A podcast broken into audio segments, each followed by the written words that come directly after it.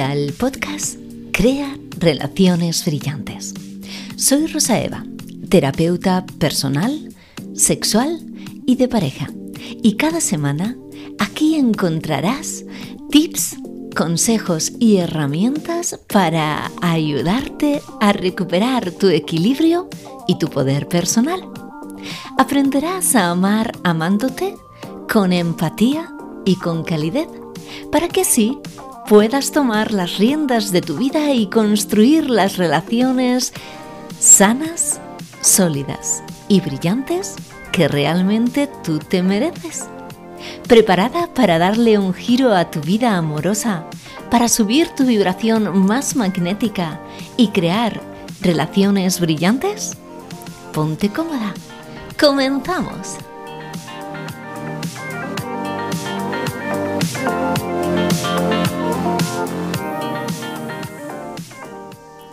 En el episodio de hoy te traigo un tema que es uno de los pilares fundamentales en las relaciones de pareja, las expectativas y cómo gestionarlas correctamente para que puedas soltarlas definitivamente en tu vida amorosa. Hoy te contaré qué es la expectativa amorosa, qué diferencia hay entre ilusión y expectativa, cómo se generan las expectativas en pareja y te daré por último tres claves para que puedas soltarlas y crear relaciones de pareja brillantes. En primer lugar, ¿qué es la expectativa? Básicamente es la esperanza o la supercreencia de que las cosas van a salir como tú quieres o como tú necesitas que salgan en tu relación de pareja. Y tú me dirás, no, yo no tengo expectativas en el amor. El amor incondicional es incompatible con las expectativas. O es que yo no puedo soltar las expectativas. Me es imposible no tenerlas y no pensar en lo que creo o quiero que el otro haga.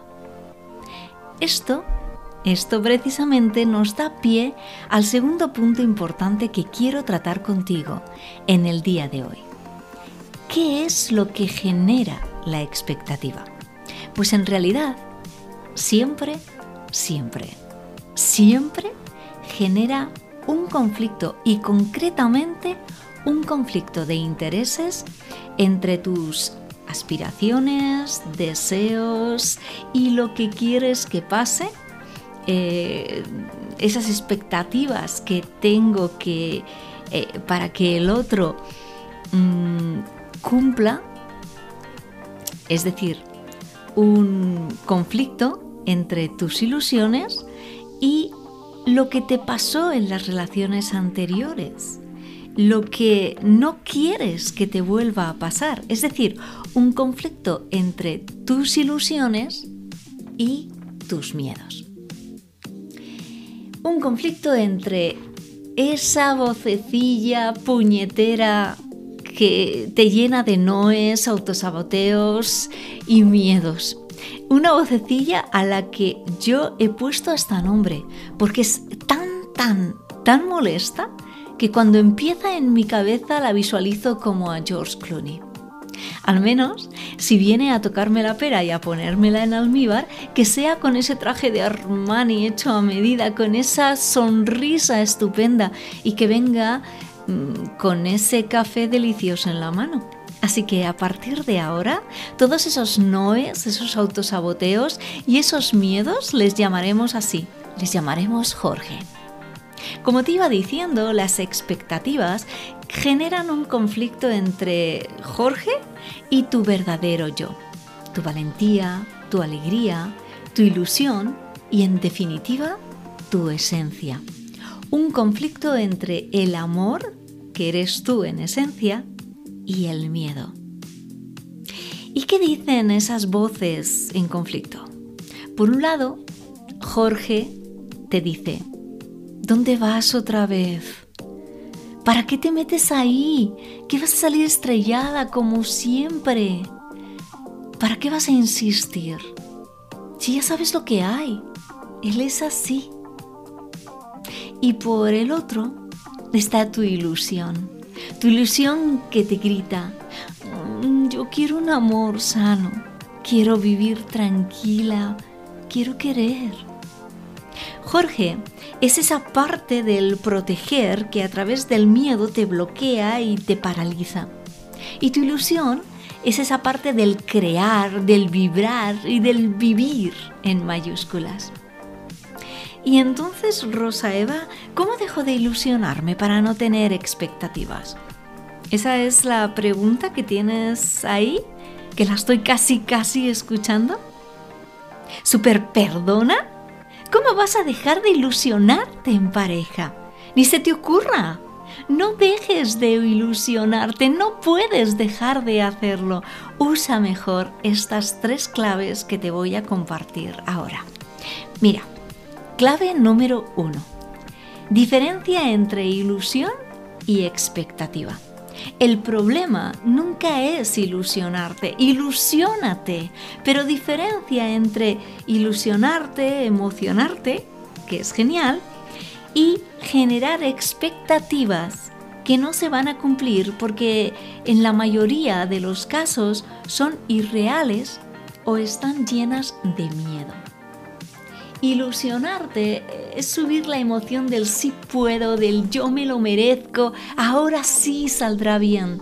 La emoción del algo genial va a pasar en mi vida, porque yo merezco crear una relación brillante con alguien maravilloso y por fin vivir tranquila y rodeada de la paz del verbo amar. Sin ilusión no hay emoción y sin emoción no hay amor, es imposible.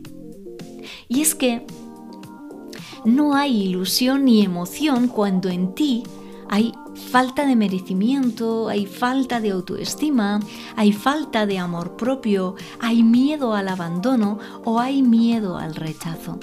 Las expectativas aparecen cuando empiezas a idealizar a una persona o a una situación y no pasa lo que tú imaginabas, creías, necesitabas o, creí, o, querías que pasase. En ese momento te decepcionas, te frustras, te pones triste y entras en bucle de queja y desesperación y saltan los apegos emocionales y esa dependencia que no te deja vivir. ¿Te suena? ¿Por qué dejas de ilusionarte? En realidad dejas de ilusionarte por miedo. Por miedo a que no se cumpla lo que quieres o por miedo a que pase lo mismo de siempre. Recuerda esto.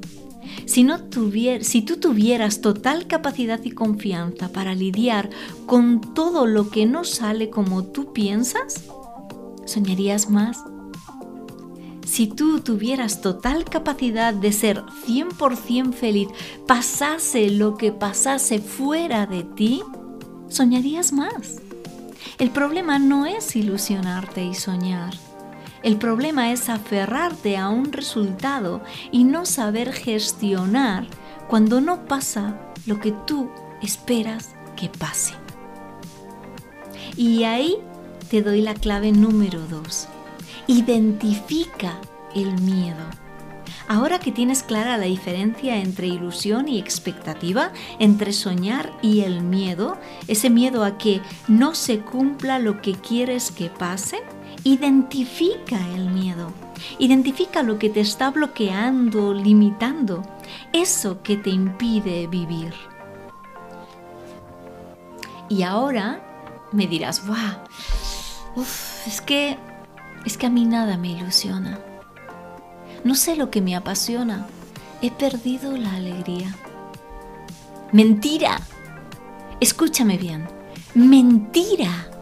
Lo que te pasa es que estás harta de que no te quieran bien. Lo que te pasa es que sabes que tu relación se rompió hace meses, pero te da miedo separarte y te da miedo porque salta Jorge con su vocecita, con esa vocecita que te dice, ¿dónde vas a ir? Te quedarás sola, como siempre. ¿Qué van a decir tus padres? ¿Qué pensarán en el trabajo? ¿Le vas a hacer esto a los niños? ¿Cómo te vas a mantener tú sola? Y Uf, en, en realidad es que le echas de menos. Solo hace falta que cambie un poco y ya está. Todo pasará, todo estará bien.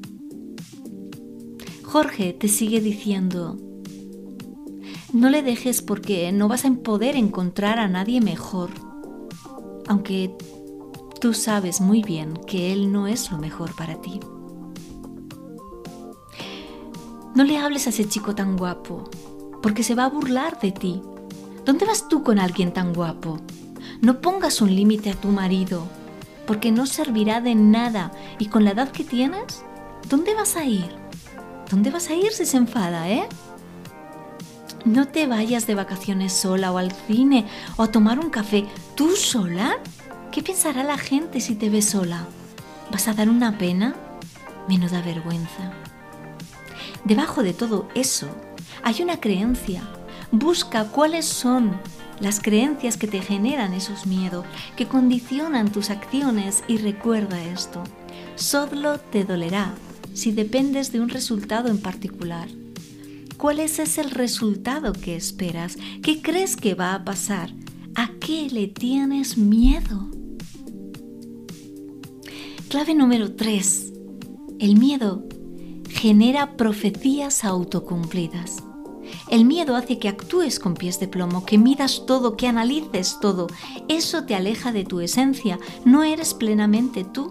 La cosa no fluye porque desde el principio tú no fluyes. Y si tú no fluyes, estás rara.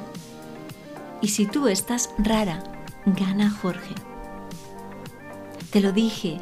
¿Ves cómo te ha dejado? Mira, te pongo un ejemplo. Si yo tengo miedo a que me engañen y mi felicidad depende de que no me engañen, empiezo a tener miedo a la hora de ilusionarme con esa persona. Pienso que no soy suficiente, Pienso que no merezco a un chico tan guapo, a un hombre tan bueno, a alguien con esa posición económica, a alguien con, ese trabajo, eh, con, con esa posición tan extraordinaria, alguien tan inteligente. Pienso que a la más mínima me engañará, porque no le llego ni a la suela de los zapatos. Pienso que como en cualquier momento encontrará a alguien mejor, Mm, ¿se va a ir? Pienso que, que si se va, me hará daño. Y mi miedo lo llena todo. Eso hace que mi energía sea de desconfianza, sea de apego, sea de dependencia. Y eso me va a hacer controlar, quejarme, reclamar. Eso me vuelve poco atractiva, porque estoy desesperada esa persona pierde el interés y ciertamente sí, se marcha con otra. Pero se marcha con otra más segura de sí misma. Y precisamente esa seguridad en sí misma es lo que le hace ser más atractiva de lo que, de lo que eres tú en este momento. La necesidad hace que pierdas porque no hay nada menos atractivo que alguien desesperado. Las personas más atractivas son precisamente las más auténticas. Y no puedes ser auténtica si no te conoces, si tienes una autoestima baja, si no fluyes desde la ilusión y la emoción, o tienes miedo a que te abandonen, o tienes miedo a que te rechacen. Resumiendo, ¿cómo soltar la expectativa en pareja? Primero, ilusiónate siempre y vive vibrando Segundo, identifica lo que te dice Jorge. Ahí está tu creencia limitante y tu miedo. Ponle nombre al miedo. Luego, desapégate del resultado final, poniendo ilusión en cada paso del proceso. Si estuviéramos hablando de fútbol, te diría que disfrutes de todo el partido, no solo del gol. Y por último, trabaja tu autoestima y tu propia felicidad para que no necesites que nadie llene tus huecos. Solo así podrás fluir y serás auténtica y atractiva.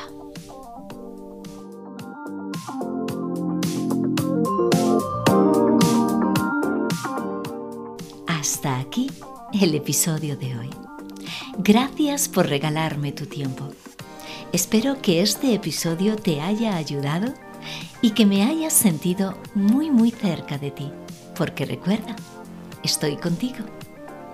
Ojalá mis consejos acaricien tu alma y te impulsen a vibrar alto y bonito. Solo así podrás crear esa relación de pareja sana, sólida y brillante que te mereces. Te invito a visitar mi web www.rosaevacontigo.com. Allí encontrarás mucho más contenido y la posibilidad de agendar una sesión gratuita de 30 minutos conmigo. Quiero ayudarte a brillar de nuevo. Si quieres más episodios como este, suscríbete a mi podcast para no perderte nada de nada. Cada semana tendrás un nuevo episodio para seguir haciendo crecer tu vibración más auténtica. Si lo deseas, déjame un comentario y también tu calificación. Espero que nos volvamos a escuchar en el siguiente episodio de Crea Relaciones Brillantes.